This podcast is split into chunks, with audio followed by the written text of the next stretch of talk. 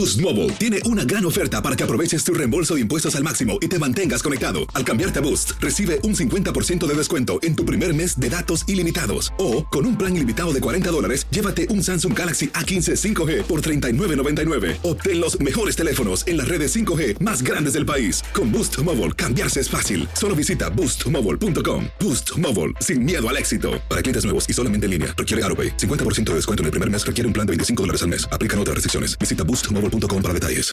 Familia querida de Univisión, aquí Lucero para decirles que no se pueden perder el gallo de oro. Lunes a viernes a las 9 por Univisión. El siguiente podcast es una presentación exclusiva de Euforia On Demand. Bueno, tal y como le hemos dicho en este programa, que le hemos estado prediciendo paso a paso qué es lo que va a pasar en esta pelea entre la Junta de Supervisión Fiscal creada por la ley promesa de 2016 y el gobierno de Ricardo Rosselló, ayer eh, la directora ejecutiva de la Junta, Natalia Yaresco, le comunicó al gobierno que no aprueban la versión del presupuesto que fue sometida por el gobernador Rosselló a la Junta y que según promesa pues tiene es el paso inicial a la consideración de un nuevo presupuesto para el año fiscal que empieza el primero de julio de este año 2018. Se supone que el gobernador someta ese borrador a la Junta, que tiene que estar conforme a los planes fiscales certificados hace unos meses por la Junta o unas semanas y que la Junta lo examine y determina la Junta si ese borrador sometido por el gobernador está en cumplimiento, en inglés se dice en compliance, con los planes fiscales. La directora ejecutiva de la Junta, Natalia Yaresco, ayer le notificó a el, el gobernador Roselló y al todo el equipo fiscal del gobierno que no lo está y que se los devuelven, tal y como dice también la ley, para que le hagan cambios y para que se incluyan cambios de acuerdo a las eh, recomendaciones o aquellas áreas que la Junta encuentra que no está en cumplimiento. Entre los señalamientos que hizo Yaresco en carta a Roselló, eh, le reclama porque no se aumenta el presupuesto de la Junta de Supervisión Fiscal a 80 millones eh, que la Junta lo ha justificado como la necesidad que va a tener la Junta de pagar por servicios en el litigio eh, de reestructuración de deuda ante el Tribunal Federal bajo el capítulo 3 y además porque no se eh, reducen los presupuestos de oficinas como la Oficina de Ética, la Oficina del Contralor y la legislatura para con ese dinero que se reduzca ahí crear un fondo de becas para los estudiantes de la Universidad de Puerto Rico que se vean afectados por el alza de matrícula que la propia Junta manda eh, en, en el plan fiscal. Y además de eso le reclama también por no eliminar el bono de Navidad a los empleados públicos como la Junta pidió en el plan fiscal y por no incluir eh, presupuestos que vayan de acuerdo a las disposiciones de la reforma laboral. E igualmente les reclama que hay una partida en ese presupuesto para que los policías coticen inmediatamente al Seguro Social, cosa que no está incluida de esa forma en el plan fiscal, sino que el plan fiscal lo que hace es que escalona y eh, incluye a unos grupos, pero excluye a otros en los policías. Todo lo cual ustedes pueden darse cuenta que es la parte más antipática del proceso este de plan fiscal. Aquí lo que finalmente está ocurriendo es que la Junta está preparando, vamos a no llamarnos engaño y vamos a decir las cosas como son. La Junta sabe que no hay manera de que este gobierno ni ninguno esté de acuerdo con algunas de las disposiciones del plan fiscal y que evidentemente la reacción política de este o de cualquier gobierno sería el de no darle curso a las recomendaciones de la Junta. Y por lo tanto, la Junta está llenando el expediente, se lo he venido diciendo por meses ya, llenando el expediente para finalmente llegar ante el tribunal con una, un planteamiento de eh, que se obligue al gobierno de Puerto Rico a cumplir con los mandatos de la Junta según la letra de la ley promesa. Inmediatamente, ni corto ni perezoso, el portavoz del gobierno en esta materia, que es el representante del gobernador ante la Junta de Supervisión Fiscal, Cristian Sobrino, eh, ha estado dando una vuelta por los medios de comunicación desde ayer por la tarde, básicamente expresando que el gobierno de Puerto Rico reconoce que hay unos errores de cumplimiento del presupuesto del gobierno de Puerto Rico con los planes fiscales, pero que hay otras cosas que no son errores y a los cuales el gobierno no va a acceder, como por ejemplo la eliminación del bono de Navidad y como por ejemplo el aumento en las partidas de gastos de la Junta de Supervisión Fiscal. Eh, dice Sobrino que le sorprende el énfasis que un énfasis en el presupuesto de la Junta, eh, el énfasis que hace la Junta en su presupuesto, quise decir, eh, dice nosotros entendemos, y lo estoy citando, que ese aumento no es meritorio, incluso el supuesto recorte es un espejismo. Y e igualmente dice, no hemos visto ningún compromiso de los profesionales que sirven a la Junta, los abogados o sus asesores en reducirse los gastos. Nosotros sí, nosotros sí hemos tenido que recortar contratos, dice Cristian Sobrino. Como ustedes pueden ver por las expresiones del licenciado Sobrino, no hay ningún contenido fiscal de materia financiera en las expresiones del representante del gobernador a la Junta de Supervisión Fiscal. Las expresiones de Cristian Sobrino son expresiones que no son de él, son mandadas, ese es el mensaje del gobierno, son expresiones de corte político, porque aquí lo que está ocurriendo es una reacción puramente política al asunto de quién es el que tiene el control y quién es el que manda y hasta dónde llegan los poderes y dónde llegan las capacidades de la Junta para decidir qué partidas se aprueban y qué partidas no se aprueban en un presupuesto y el gobierno simplemente no va a acceder. Escuché esta mañana en una emisora colega a Sobrino decirle al, eh, al, periodista que lo estaba entrevistando que la Junta no tiene poder para eliminar el bono de Navidad de los empleados públicos eh, y entonces me, me, pareció risible, con todo el respeto que se merece el licenciado y su equipo de trabajo, el, la, la, la defensa que está haciendo de ese punto en particular, porque si por ahí es que va el gobierno a pelear esto en el tribunal, entonces yo tengo que concluir que el gobierno está haciendo esto simplemente para llenar el expediente político y es de embuste la pelea y ellos no pueden ser tan ignorantes. Porque miren cuál es la excusa de sobrino para que no se elimine el bono de Navidad de los empleados públicos.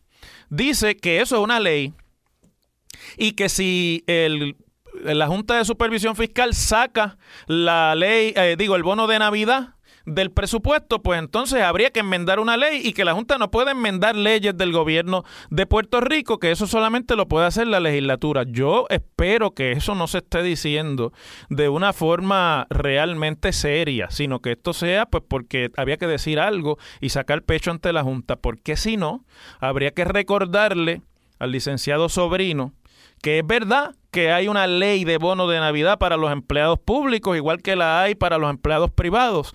Pero como el gobierno de Puerto Rico en esta administración ha aceptado las disposiciones de la ley promesa tal y como se aprobó, que parten de la premisa, y lo he dicho tantas veces aquí, de que el Congreso tiene poderes plenarios sobre Puerto Rico, cosa de la que yo, con la cual yo no estoy de acuerdo, pero yo no soy el gobierno de Puerto Rico. El gobierno de Puerto Rico ha acatado la premisa fundamental de que hay poderes plenarios y por lo tanto el Congreso tiene poderes de discriminar contra Puerto Rico. Le digo que lo ha aceptado porque yo no he visto ninguna acción del gobierno de Puerto Rico para cuestionar los poderes del Congreso para imponernos la Junta de Supervisión que ahora está combatiendo. Ninguna pelea ha dado el gobierno de Puerto Rico que no sea para las gradas. No han ido con ningún tipo de eh, recurso legal ni jurídico a cuestionar promesa, ni a cuestionar el proceso. Es más, el gobernador cada vez que puede dice que ellos van a colaborar, que ellos conocen el proceso y se limitan a una eh, un tecnicismo de que eso no es lo que dice la ley, la ley lo que dice es que ellos nos pueden recomendar, pero que nosotros somos los que decidimos, cuando el lenguaje completo de la ley es todo lo contrario desde la exposición de motivos. Pero en el asunto particular de la supremacía de la ley de bono de Navidad y por lo cual el gobierno no tiene poder, hay que referir a, Sobrino a la sección 4 del artículo 101 de la ley promesa, que dice directamente así, las disposiciones de esta ley, estoy citando la ley promesa, prevalecerán sobre cualquier disposición específica o general de las leyes territoriales, estatales o reglamentos territoriales o estatales que sea incompatible con esta ley. ¿Y por qué les leo esa parte de la ley? Porque el asunto del bono de Navidad, por ejemplo, la Junta se preocupó de contenerlo o de incluirlo en el plan fiscal. Y ahora se está preocupando de hacer un issue de que se incluya en el presupuesto. Y es en esos dos documentos y en esos dos procesos, porque el plan fiscal y el presupuesto no, no, son solamente dos documentos, sino que son dos procesos de cómo se reparten los recursos del gobierno de Puerto Rico, en los cuales es específicamente ahí a los, en donde el Congreso le otorga a la Junta de Supervisión Fiscal en la ley promesa total control y poder sobre el procedimiento gubernamental de Puerto Rico. Por eso es que la Junta lleva meses haciendo un issue de incluir estas cosas en el plan fiscal y luego en el presupuesto de Puerto Rico, porque ellos saben que eso es lo que dice la ley promesa, que si hay una ley de Puerto Rico que está en contraposición con las disposiciones de la ley promesa, o sea, entiéndase en español bien sencillo, el plan fiscal o el presupuesto, pues entonces esas leyes tienen que ceder ante el Poder Supremo y plenario que le da el Congreso a la Junta para los dos procesos de plan fiscal y de presupuesto. Por lo tanto, ¿qué es lo que les quiero decir con esto? Para ir al meollo de este análisis político, mis amigos. La Junta está preparando el caso en el tribunal. Está preparada para ir ante el tribunal y decirle al tribunal, jueza Suen, nosotros hemos hecho todo lo que está a nuestro alcance según la ley promesa para que el gobierno de Puerto Rico controle y reduzca sus gastos. Hemos preparado un plan fiscal que incluye recorte de gastos y austeridad de forma que sobre dinero para la negociación de deuda que en la sala suya, señora jueza, se va a dar con los acreedores y los bonistas de Puerto Rico. Pero el gobierno de Puerto Rico no quiere respetar que, lo que nosotros estamos haciendo y se está apartando de las disposiciones de la ley que nos da a nosotros esa responsabilidad. Jueza, ordene al gobierno de Puerto Rico que cumpla. De eso es que se trata toda esta pelea. El problema de toda esta pelea y la, la, tristeza de todo este procedimiento es el tiempo que estamos perdiendo. Mientras todo este bochinche se está dando, corre el reloj y se acaba el tiempo de la prohibición de que se demande el gobierno de Puerto Rico por los acreedores y los bonistas y además se mina el escenario de emociones y de acciones de parte de los acreedores en el tribunal para confiscarle los bienes en su momento al gobierno de Puerto Rico y que haya que pagar deuda. Vamos a tener que pagar deuda y la única manera de poder pagar parte de la deuda es recortando gastos en Puerto Rico. Entonces llevar esto al asunto politiquero de que es que la Junta quiere gastar más de lo que puede y nosotros no estamos de acuerdo porque nosotros estamos recortando. El gobierno sabe que va a perder esto en el tribunal y está dando esta pelea para las gradas. Aquí vamos a tener que estar pendientes de cuando esto llegue al tribunal, no de cómo lo va a resolver la juez, porque eso se puede, desde ahora se puede ver. Si está en el plan fiscal y está en el presupuesto en el que la ley le da absoluto poder a la Junta de Supervisión Fiscal, y además le da supremacía sobre cualquier otra ley de Puerto Rico que pueda ser eh, aprobada para evitar que se ponga en vigor una parte de la ley promesa. Pues la jueza va a decidir con apego a derecho y eso va a ser, desgraciadamente, en contra de Puerto Rico. Pero no me queda la menor duda de que eso ya lo concluyeron ambos y que van para el tribunal. Aquí lo que vamos a tener que estar pendientes es si cuando la jueza ordene eso, los oficiales del gobierno de Puerto Rico, empezando por el gobernador, se van a rehusar a cumplir con una orden judicial y si por lo tanto se van a dejar meter presos y se van a, dejar confiscar las cuentas del gobierno por el tribunal para que se cumpla con el mandato del plan fiscal y del presupuesto. Eso es lo que viene. Esa, es la, esa va a ser la solución a esta confrontación. Y a eso es que se están dirigiendo. Mientras tanto, en el Congreso, donde como les dije ayer ya nos tiraron a pérdida, Bishop responde desde el Comité de Recursos Naturales de la Cámara, pónganse de acuerdo con la Junta y empiecen a obedecer a la Junta porque ustedes han estado dirigiendo mal las finanzas de Puerto Rico y hasta un estudio les acabo de ordenar que lo demuestra Delgado y si no se ponen de acuerdo yo les voy a tener que pasar el rolo.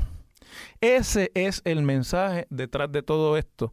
Y aquí o se dejan meter presos los oficiales del gobierno de Puerto Rico y enfrentan, por lo tanto, al poder plenario del Congreso hasta con la cárcel para ver si es verdad que están dispuestos a dar esta lucha o se dejan de estas pamplinas y se ponen a trabajar con lo que la Junta les está ordenando porque al final van a terminar en un tribunal y en ese tribunal le van a imponer la realidad a la que ellos se sometieron cuando decidieron que esto no había que impugnarlo las cosas como son.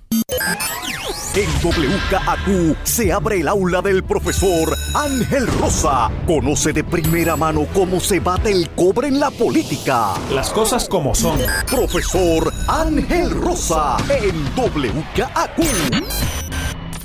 Ayer con 30 votos a favor, 14 votos en contra y algunos votos que desaparecieron del hemiciclo porque a la hora de la verdad que se le ponen los huevos a peseta, hay mucha gente que no se atreve a decir cómo piensa y prefieren pasar con ficha. En la Cámara de Representantes aprobó el proyecto de ley que autoriza al gobierno de Puerto Rico a vender la Autoridad de Energía Eléctrica. Se hizo mediante un proyecto de ley que fue presentado por el propio gobernador cuando leyó su mensaje de presupuesto al país, o el mensaje de estado de situación del país, mejor dicho, que lo que hace es pretender o establecer que se utilice la estructura de las alianzas público-privadas, que se creó una ley para ello bajo la administración de Luis Fortuño, que eh, otorgue unas concesiones de operación de la red eléctrica y otra pues, de venta eh, permanente de las operaciones de la generación de electricidad. Eh, votaron en contra el nuevo progresista José Quiquito Meléndez y no votaron o sea, no aparecieron a votar Ángel Matos, Carlos Bianchi, Lidia Méndez, Rafael Tatito Hernández, José Luis Rivera Guerra y José Aponte Hernández. Y Lourdes Ramos, que hay que decir que había pedido inhibirse de la votación porque ella es empleada de la Autoridad de Energía Eléctrica. La pieza legislativa tiene muchos críticos porque se argumenta que no se garantizan las verdaderas áreas que le importan al pueblo puertorriqueño en esta transacción. Mire, yo no tengo la menor duda de que el pueblo de Puerto Rico en abrumadora mayoría está de acuerdo con que vendan la Autoridad de Energía Eléctrica quieren que no es que la pongan en alianzas público-privadas y que busquen a ver quién le, opera la red. En términos generales, la opinión pública quiere que el gobierno se deshaga de la operación gubernamental total de la corporación eléctrica del país. Esa es la realidad. El que diga lo contrario está mintiendo o vive en la luna, no vive en este planeta. Pero lo que no me queda la menor duda tampoco es que ese consenso a favor de la venta de la autoridad está fundamentado en, el, en la idea que tienen los puertorriqueños de que vendiendo la autoridad y privatizándola se va a abaratar el costo de la electricidad en Puerto Rico, lo cual no es necesariamente así, porque en muchos casos este tipo de eh, acuerdo tiene que garantizar un mercado a quien compra y usted lo que está vendiendo es un monopolio, pero al privatizarlo tiene que decidir si lo va a vender como un monopolio, si lo va a vender como pequeños monopolios, si lo va a convertir en un sistema de microredes operado privadamente, por lo tanto con múltiples operadores, todo eso trae competencia. Y la competencia, en términos generales, cuando se habla de cualquier otro bien o servicio en la economía, normalmente tiende a abaratar el costo. Pero en este caso, que se trata de un bien esencial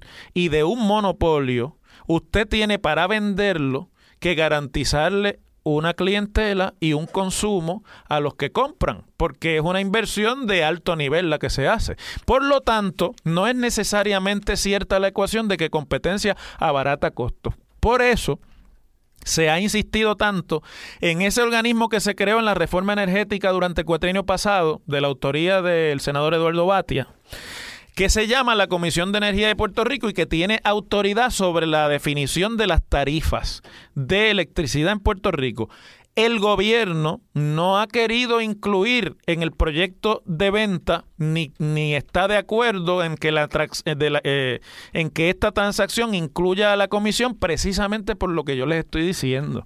Porque si la comisión va a entrar en juego, va a tener que entrar para fiscalizar los precios del kilovatio hora. Y la realidad es que eso hace menos atractiva la transacción de compraventa. Las cosas como son, yo no vengo aquí a decirles lo que ustedes quieren oír, yo vengo a decirle a ustedes la realidad. Y esa es la manera en la que esto eh, va a operar. El proyecto eh, fue anunciado por el primer ejecutivo, como ya ustedes saben, el 22 de enero pasado pero le pone unos límites a la operación de la Comisión de Energía de Puerto Rico porque no fija el proyecto el costo del kilovatio hora es decir, no entra la legislatura a regular ese costo. Ya yo les expliqué por qué. Y autoriza a la Autoridad de Energía Eléctrica a llevar a cabo la transacción de venta o las transacciones de venta sin tener que cumplir con el cualquier proceso o requisito de la Comisión de Energía. Es decir, amigas y amigos, este proyecto tiene muchos boquetes y atiende algo que es de consenso en el país, pero tiene tantos boquetes que realmente va a ser muy difícil implementar lo que finalmente salga del proceso legislativo, porque una cosa es con violín, otra cosa es con guitarra. Decir que se va a vender no es lo mismo que venderla y hacer el marco de venta que, en el cual llegan todos los intereses y los grupos afectados por la venta a pedir a la legislatura y la reacción de la legislatura simplemente es como siempre tratar de meter a todo el mundo en el osterizer y, y, y, complacerlos. Y eso, pues, en este caso, no va a ser posible. ¿Cuál es aquí el elemento que yo creo que va a ser fundamental? Ya el Congreso ha dado muestras de que está vigilando esta transacción y hay interés, porque hay mucho negocio que hacer alrededor de esta transacción, de que él sea el gobierno federal el que tome las riendas de esta venta y sustituya cualquier participación o decisión que pueda hacer el gobierno de Puerto Rico en este proyecto. Por eso es que el proyecto se le ha puesto fast track en la legislatura para tratar de terminar antes de que allá en el Congreso terminen y ya Don John tiene un proyecto de ley allá en el cual está vigilando eh, la posibilidad de que sea el Tesoro de los Estados Unidos, autorizado por el Congreso, quien busque comprador, quien regule y que sea la Comisión Federal de Energía la que regule los precios de la energía después de la transacción. En ese caso, ya el campo está siendo por lo menos hay movimiento para que el campo sea ocupado por el Congreso de los Estados Unidos. Y como aquí hemos comprado y hemos aceptado complacientemente la teoría de los poderes plenarios, si eso sucede, todo esto que está pasando en la legislatura, igual que será la aprobación del presupuesto, es letra muerta. Las cosas como son. Bueno, antes de irme a la pausa, el domingo es el Día de las Madres y a mamá uno siempre quiere regalarle lo mejor. Así que bríndale a mamá la oportunidad de escoger su propio regalo. Llévala a la venta exclusiva de madres en Global. Mamá, ya puedes escoger el matres de tus sueños. Solo hasta este sábado, porque el domingo no abren, compra cualquier matre ortopédico con un 60% de descuento y llévate el Box Spring y el o el matres Protector completamente gratis. Oferta aplica en todos los modelos de las líneas Shadow, Shadow Plush y Body Comfort unidades ortopédicas y con garantía incluida. Visítalos hoy en cualquiera de sus 13 tiendas alrededor de toda la isla y prueba la comodidad de sus productos. Disponibles de lunes a viernes de 9 de la mañana a 5 y 30 de la tarde y este sábado el horario será de 9 de la mañana a 6 de la tarde. Domingo, que es Día de Madres, pues va a estar cerrado para celebrar junto con ustedes ese día. Recuerda que Global Matres son líderes en calidad, servicio y garantía, sujeto a disponibilidad, cantidades limitadas, más detalles en las tiendas Global 837-9000. 837-9000. Global. A la pausa. El pasado podcast fue una presentación exclusiva de Euphoria On Demand. Para escuchar otros episodios de este y otros podcasts, visítanos en euphoriaondemand.com. Boost Mobile tiene una gran oferta para que aproveches tu reembolso de impuestos al máximo y te mantengas conectado. Al cambiarte a Boost, recibe un 50% de descuento en tu primer mes de datos ilimitados. O, con un plan ilimitado de 40 dólares, llévate un Samsung Galaxy A15 5G por $39.99. Obtén los mejores teléfonos en las redes 5G más grandes del país. Con Boost Mobile, cambiarse es fácil. Solo visita boostmobile.com. Boost Mobile, sin miedo al éxito. Para clientes nuevos y solamente en línea, requiere AroPay. 50% de descuento en el primer mes requiere un plan de 25 dólares al mes. Aplican otras restricciones. Visita boostmobile.com para detalles. Lo mejor, lo más impactante, está por venir en Tu vida es mi vida. De lunes a viernes a las 8 por Univisión.